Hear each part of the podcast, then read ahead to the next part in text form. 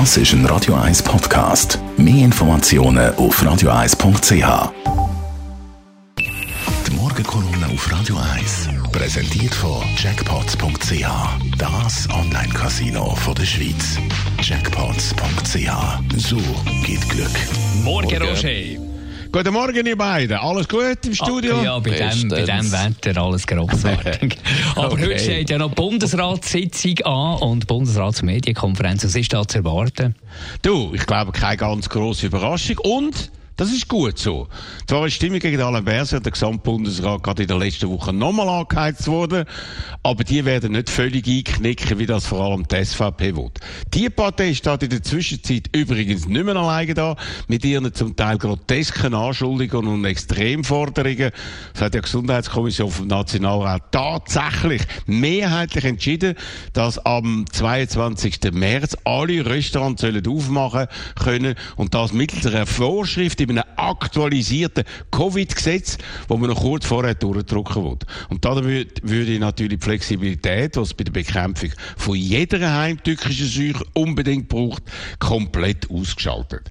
Der Bundesrat, nein, die Schweiz wäre dann machtlos, wenn sich die Situation richtig dritte Welle verschärfen würde. Und so eine dritte Welle droht auch jetzt noch, obwohl die aktuellen Zahlen praktisch stabil bleiben, aber eben auch nicht massiv weiter runtergehen und so auf ein Niveau gesunken sind, wo führende Epidemiologen als Voraussetzung für größere Lockerungsmaßnahmen sehen. Das ist rein kommunikativ natürlich absolut komplizierte Lage, wo verschiedene Kreise mit Extremforderungen für ihre Zwecke und ihre Klientel ausnützen und das unabhängig davon, was die Wissenschaft sagt, obwohl alleine die durch Fakten und Erfahrung abgestützte Einschätzung von der kommenden Entwicklung abgeben kann. Doch der Alain Berset, der im Vaterkreuz von der Kritiker vor Recht steht, ist ja ein Brandkind. Im letzten Sommer hat er entgegen den Warnungen von seinen Experten schnell und radikal Öffnungen verordnet, wo uns Vatergrad in die verheerende zweite Welle geführt hat mit sehr vielen Toten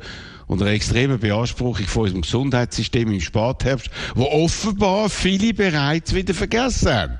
Das wird der Alain Berset mit Sicherheit nicht nochmal erleben und darum wird er das mal nicht wieder so handeln wie beim letzten Mal und das finde ich übrigens richtig gut und nachvollziehbar. Und dann gibt es ja noch den Streit um die Terrassen von Restaurants, besonders in den Skigebieten. Da haben sich ja gewisse Kantone nicht an die Regeln gehalten. Was passiert da?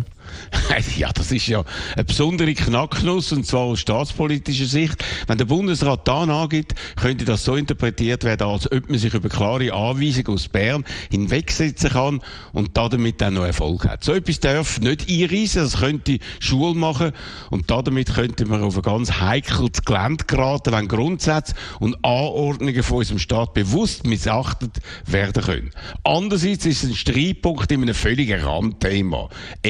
Emotional zwar nachvollziehbar, aber von wenig epidemiologischen Folgen, wie man ja draussen in der frischen Bergluft sitzt, meistens mit einem gewissen Abstand an einem Tisch. Und Skivergnügen in unserem Land hat ja eine absolute Ausnahmebedeutung mit vielen fast schon mythischen Elementen. Vielleicht gibt da der Bundesrat trotz allen Vorbehalten nach und ich könnte das dann absolut verstehen. Ich bin sehr, sehr gespannt, wie dem Punkt entschieden wird und tippe darauf, dass der Alain Berset mit einer vielleicht auch gewundenen Erklärung dann, das kann ja so gut, seinen Kritikern ein Stückchen weit entgegenkommt. Heute Nachmittag wissen wir mehr und morgen diskutieren wir über das und so viel mehr in unserem Tagradio.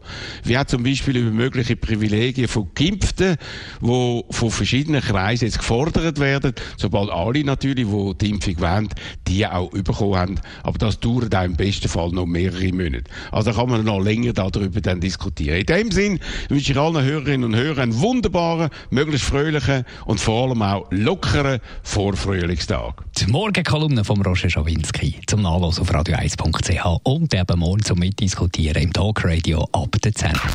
Die Morgenkolumne auf Radio 1.